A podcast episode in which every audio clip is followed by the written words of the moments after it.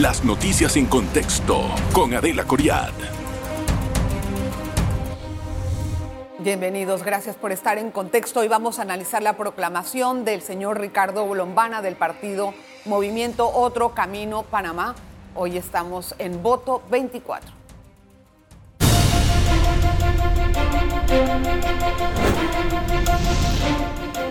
Bueno, yo le agregué el Panamá ahí, pero es otro camino. El señor Ricardo Lombana se convierte así, bueno, ya está ratificado como y proclamado como parte de la, del abanderamiento presidencial de este partido, pero también hay una serie de cargos que también fueron ratificados este fin de semana.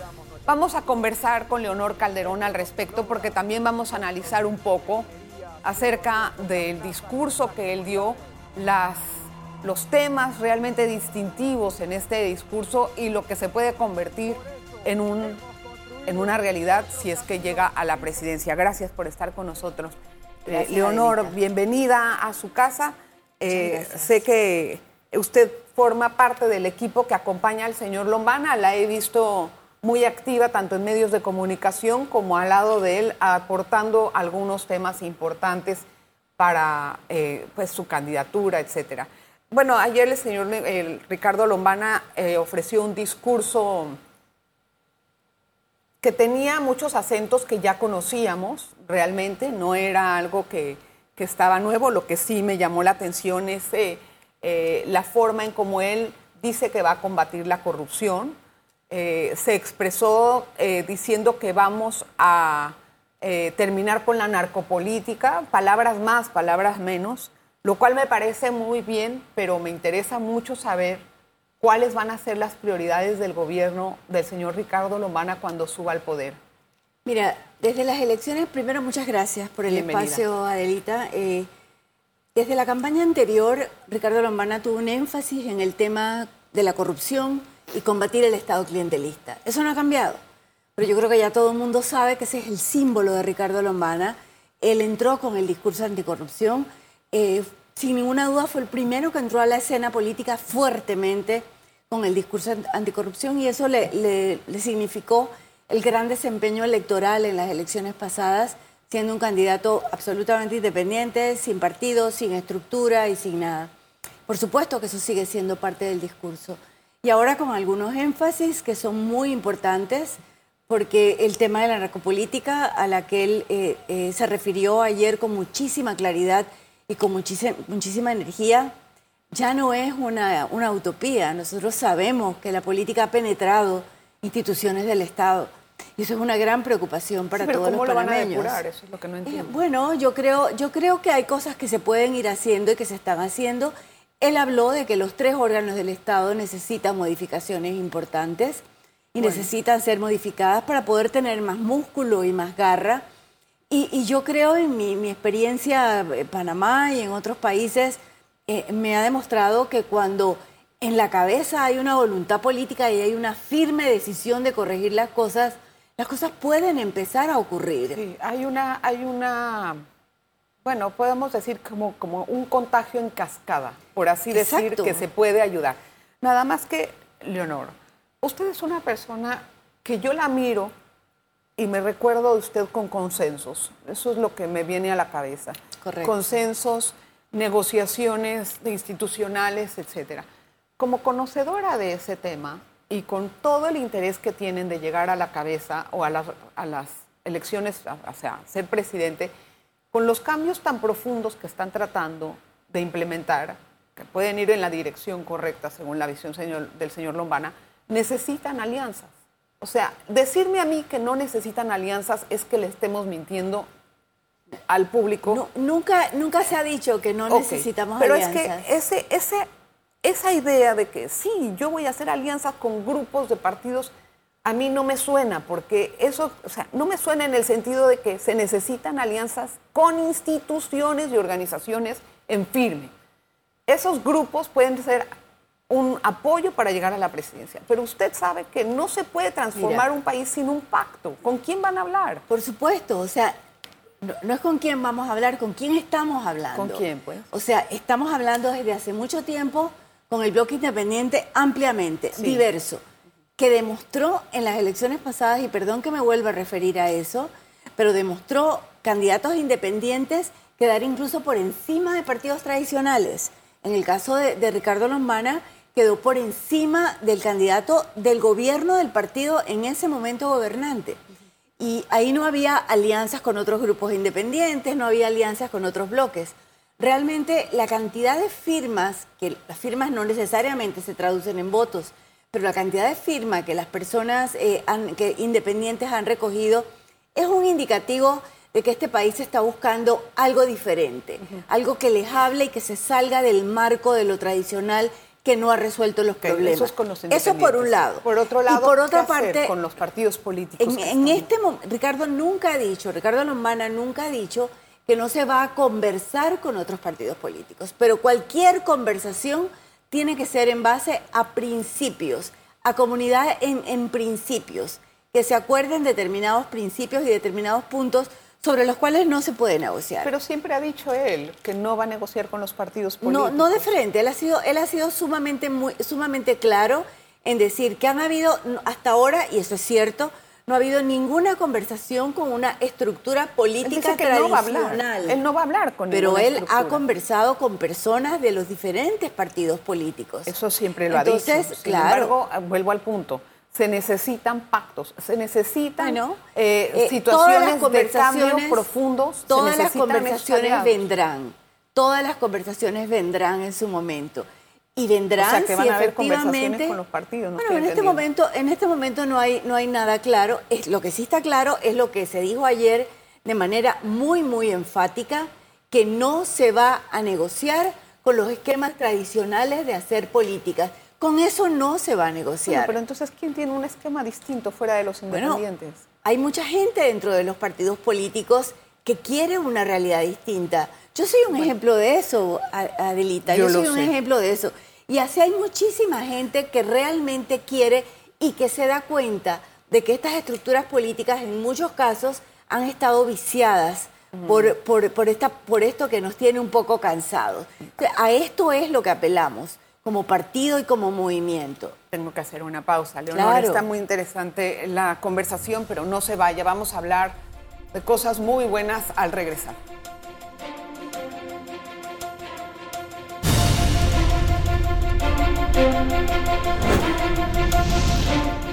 Gracias por continuar en sintonía. Hoy conversamos con Leonor Calderón. Eh, Leonor, bueno, para poner en contexto su participación en el MOCA, ¿usted qué va a hacer en MOCA? A ver, yo estoy parte del comité político de MOCA y por lo tanto parte del directorio nacional. Estoy trabajando en los grupos que estamos colaborando en la construcción del plan de gobierno que ya está prácticamente finalizado. Estamos en los procesos de redacción final del plan de gobierno, un plan muy completo. ¿Cuándo se va a eh, presentar? Muy pronto, muy pronto. Estamos terminando de algunos ajustes, estamos tratando de que sea un plan de gobierno sumamente completo y hemos convocado a profesionales, a expertos de las eh, áreas. De, diferentes áreas, inscritos o no en el movimiento Otro Camino, pero que han voluntariamente decidido dar su colaboración y su expertise, porque los hemos llamado y de verdad hemos encontrado una acogida fantástica en, en estos especialistas en las diferentes áreas de trabajo. Yo veo que hay varios temas inmediatos y muy importantes que atender en mayo de 2025, eh, 2024. Uno de ellos que no se ha resuelto y que está en vías de, pero aún tenemos una, pues, eh, una interrogante grande, es el cambio, es el agua.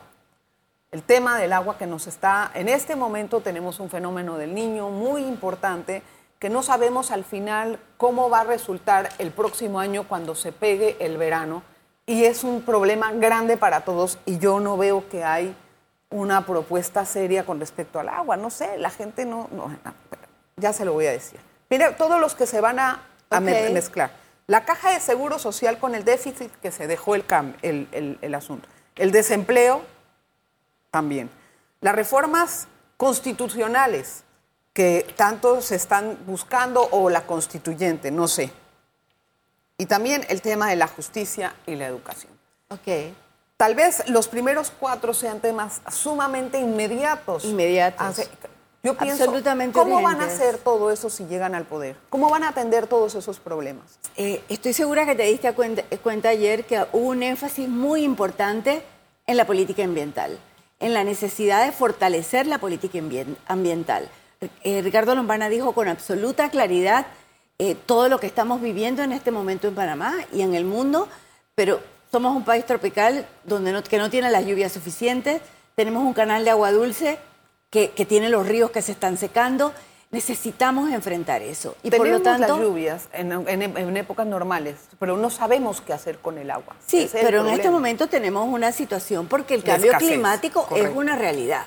Y, y, el agua ya no está afectando la falta de agua, no solamente está afectando el calado de los barcos que pasan por el canal, sino el número de barcos que están pudiendo pasar por el canal. O sea, nos está golpeando de manera muy, muy directa y tenemos que hacer una política ambiental. Amén, lo más importante con el agua, que es el agua para consumo humano. Las redes de distribución están hechas un desastre, eh, el IDAN tiene que modernizarse como una institución, hay realmente que, que hacer que la gente pague por un servicio que recibe, pero que lo reciba de calidad. Entonces sí, eso es urgente y está establecido en el plan de gobierno como algo absolutamente prioritario y créeme que es un capítulo muy sólido del plan de gobierno de propuestas muy, muy concretas.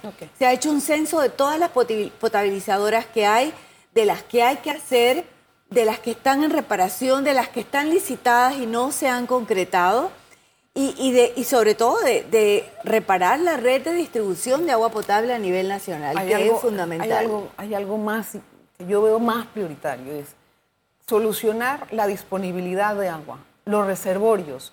Si no podemos hacer todas las potabilizadoras que hay, pero si no tenemos el agua de dónde darse, eso, no sirve de política ambiental integral. si no tienes una política ambiental integral, no vas a tener reservorios de aguas, no vas a tener los ríos con las corrientes y con el flujo que, que, hemos estado acostumbrados a tener. Entonces, para eso tenemos que apostarle como una herramienta de desarrollo a nuestra biodiversidad. Para eso en, en el discurso de ayer se mencionó claramente que Panamá tiene más de 30 años eh, canjeando pequeños montos de su deuda por eh, prácticas ambientales. En este caso se usan para la cuenca del canal o para otras, pero se puede ser mucho más agresivo con eso. Se puede ser mucho más agresivo con esa condición de, de país carbono negativo que tenemos y hacer de esto una fuente de ingresos importante para el país. Pero para eso tenemos que tener una política ambiental sólida y cumplirla y verdaderamente cumplirla. Y una política ambiental sólida no se, no se compadece con la situación del desecho, de, disposición de desechos que tenemos en este país.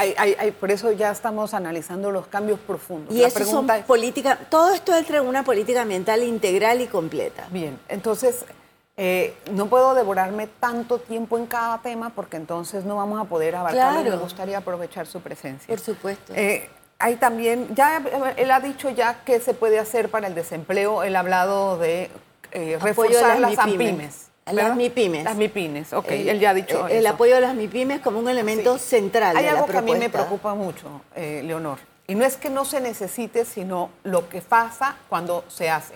Una constituyente es necesaria y lo hemos hablado, pero eso frena la inversión privada frena el, frena el empleo, Mira, frena la inversión privada y frena toda la economía. Y el país ahorita no está para un frenazo. Perfecto. Eh, hemos hecho, nuestros especialistas se han dedicado a investigar los cambios constitucionales que se han hecho en Panamá o las constituyentes a lo largo de la historia y en ningún caso un retroceso económico. Entonces, ¿Por qué no es una constituyente eh, originaria o paralela? Porque, no, porque, porque esto es uno de los grandes mitos que se manejan aparentemente toda la evidencia que tenemos, y no te lo digo yo, y lo, han dicho nuestros especialistas que lo, que lo han investigado, nunca que se ha hecho un cambio constitucional en Panamá ha habido un repliegue de la economía. Eso no ha ocurrido.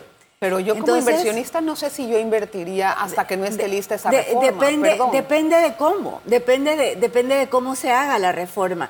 Y si tuviste eh, también en el discurso, se dijo muy claro que había que hacer cambios importantes en la estructura del gobierno.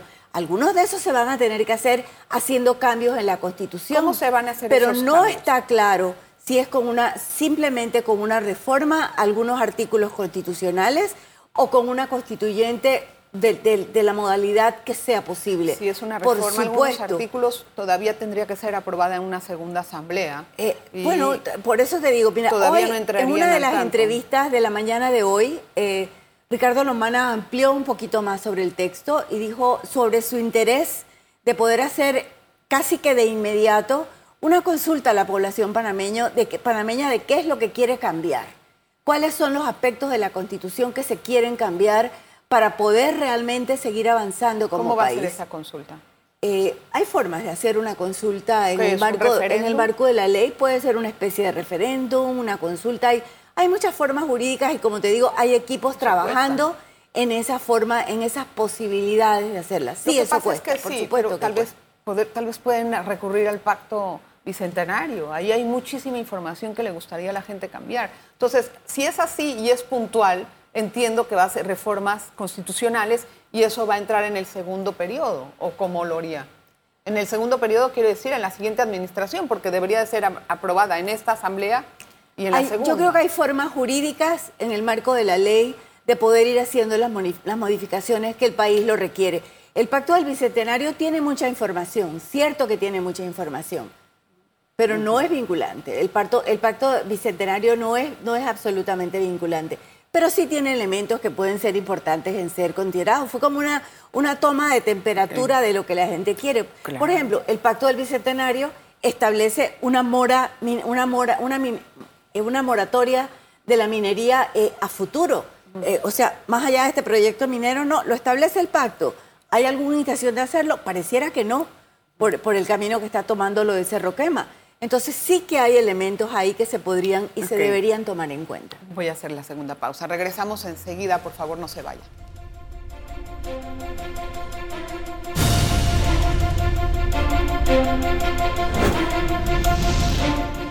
Gracias por continuar en sintonía. Y en este último bloque lo que yo quisiera es eh, por lo menos eh, tener en claro y cerrar el tema de las reformas electorales. Si bien es cierto, son muy constitucionales, lo dije mal. Si bien es cierto, son muy importantes y son una clave para poder seguir adelante, también son una herramienta importante en materia de la lucha contra la corrupción pero si se van a hacer de forma puntual, no las van a poder implementar en el gobierno de Lombana. Entonces van a tener que usar otras herramientas para luchar contra la corrupción. Quiero estar clara en ese precepto. Mira, eh, como, te dice, como te dije, eh, hay especialistas nuestros, tanto en términos jurídicos como en términos de estructura del Estado, trabajando de manera muy, muy comprometida en esto y buscando todas las alternativas para ver efectivamente qué es lo factible de hacer en el menor corto, el menor tiempo posible, porque el país demanda cambios y yo estoy segura que la ciudadanía va a apoyar esos cambios y lo va a apoyar. Y vuelvo a repetirte el otro tema de la voluntad política. Cuando tú tienes voluntad de hacer las cosas, la creatividad sobra, creatividad en el marco de la ley, no violentando las normas ni violentando la ley. Eso es posible. Algunas preguntas tengo un poquito más puntuales, a ver, respuestas puntuales. Usted es una persona que se ha desempeñado en varios gobiernos con diferentes temas de atención social que me parecen importantes. Se piensa crear una Secretaría de la Función Pública. ¿En qué consiste eso y para qué? Mira, es necesario reorganizar todo el tema de la institucionalidad del Estado que ha recibido golpes muy, muy fuertes. Y por lo tanto nosotros tenemos que garantizar que efectivamente las estructuras de cargos de cada institución correspondan a una estructura de salario y sobre todo correspondan a lo que cada institución requiere en términos de idoneidad, de perfil de los funcionarios y demás. Se fue muy enfático en decir que no queremos nunca más que a nadie se le pida una inscripción en un partido político para aspirar a un puesto dentro del Estado o dentro del gobierno. Entonces, en, el Ministerio de la Presidencia actualmente hay un, varios eh, direcciones, departamentos, acciones que son como pequeños feudos. Una es la dirección de carrera administrativa, otra es la secretaría de metas, otra es tal, o sea, están como pegaditos, unificar todo eso. En la secretaría. Unificar todo eso en una secretaría de la función pública que dependa directamente del presidente, que tenga competencia inclusive a nivel de las otras provincias, a nivel de fortalecer las capacidades de los municipios porque no le podemos tirar responsabilidades a los municipios o soltar dinero simplemente si no hay una generación de capacidades. Y de esa Secretaría de la Función Pública debería depender también todos los mecanismos de formación y actualización de los funcionarios públicos. Eso es sumamente importante, que el funcionario público cuando entra por méritos a un cargo sepa que puede hacer carrera en ese cargo. Eh, también tengo una pregunta puntual acerca de los programas de prevención yo sé que me va, se va a demorar, pero le pido que no lo habla mucho. En el tema de violencia doméstica, tenemos hasta ahora 11.813 casos. No me importa tanto el número, o sea, sí es importante, pero la cosa es cómo los vamos a atender o cómo lo prevenimos. ¿Qué ideas, dos por lo menos, puntuales puede darme al respecto? Creación de una policía de la mujer que pueda estar capacitada y preparada y que esté en la comunidad con suficiente formación. Y cuando hablo policía de la mujer, mujeres sí, pero también hombres una línea ¿Para de qué quiere una policía de la mujer si ya tiene una policía con ambos sexos? Una línea, una línea de eh, policía especializada en atender los temas de la mujer. Entiende, pero, porque, porque el tema de formación y sensibilización, aunque parezca mentira, delita, es absolutamente necesario. O sea, sería un ente aparte, eso es lo que No, dentro de la policía, por Dios, dentro de la policía. en un brazo. Pues es un brazo, un brazo, un brazo, pero especializado. Si, si la persona que está en la calle, en la comunidad, no tiene la sensibilización necesaria para darle la relevancia y la importancia a los casos de violencia de género, vamos a ver lo que está ocurriendo. Entonces hay que capacitar a esa gente. Crear una línea de auxilio, eso también es una propuesta que ya se ha dicho públicamente. Una línea de auxilio, pero eh, dime cuál es. O sea, ¿dónde está? Una línea de auxilio que sea realmente, que tenga atrás quien recibe un equipo perfectamente preparado para hacer las referencias necesarias y atender la urgencia y entender que cuando una mujer se atreve a denunciar, entra en ese momento, es su mayor momento de riesgo. Sí, claro. Y la realidad nos lo ha demostrado. Pero también tiene que preparar las fiscalías y también tiene que hacer, cuando, cuando hablo, Cuando hablo de atrás, es todo el sistema de referencia. ¿Quién las va a acompañar jurídicamente y quién va a atender esos casos para que no queden en impunidad? Es un tema complejo, es un tema sensitivo, hay una propuesta completa que, ya, que ya se ha hecho públicamente. También, bueno, yo, yo, no voy a agotar todos los temas con usted hoy porque son tan largos que yo quiero, quiero que venga más adelante, pero sí me gustaría, por ejemplo, analizar un panorama político que estamos recibiendo. Tenemos 10 candidatos a la presidencia. O sea, ¿cómo, ¿cómo se puede entender eso en materia de divisionismo de votos y de que puede tener el triunfador, aunque sea ganar por dos, tres votos.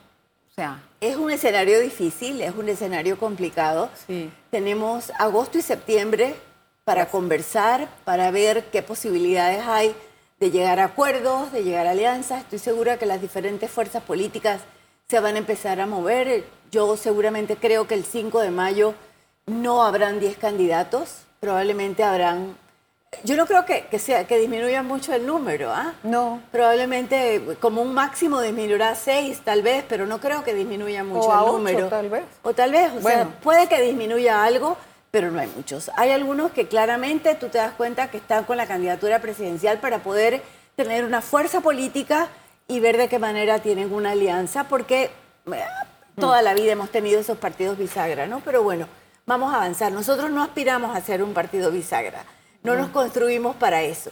Realmente queremos tener una propuesta diferenciadora, seria y las puertas de conversación no están, no están cerradas, claramente no están cerradas. Sé que Edison Brose, el candidato por la alcaldía independiente, está corriendo con ustedes, o más Todavía no. O sea, ¿qué va a pasar ahí? Todavía no. Porque el señor Lombana dijo que sí, que, que, está con Boca, pero que sigue como independiente, dijo, la dijo Claramente, dijo claramente, eh, lo, lo, volví a escuchar porque fue una pregunta que le hicieron hoy, que hay muchas afinidades con la propuesta del señor Edison Brose con la propuesta de Moca, pero que esto es algo que se está evaluando y que no hay todavía una decisión tomada, que hay una cercanía y que efectivamente podría ser posible más adelante, pero que las decisiones no están tomadas. Y también dijo claramente que es una decisión que se toma en colectivo, que él ahora es parte de una estructura y que son decisiones que se toman. Todas estas cosas se irán evaluando. Como Edison, ¿cuál otro puede ser? Que yo sepa, no se ha conversado con ninguna otra candidatura a la alcaldía de, Panamá. ¿Y a la presidencia, por ejemplo? No se ha conversado con ningún candidato a presidente. No. Nada, todavía. eso, Todavía no, todavía no, ha habido ninguna conversación con ninguno de los otros nueve candidatos a la presidencia. Eso es una realidad. Leonor, la próxima vez que venga, quiero hablar de educación, quiero hablar de desempleo, de justicia. De lo que tú quieras, Adelita, será para mí un gusto. Gracias, Leonor. Muchas Como gracias. siempre, Bienvenida siempre a su casa. Al contrario, gracias a usted. Gracias por la audiencia y gracias a todas mis amigas de Colón que están muy en sintonía del programa.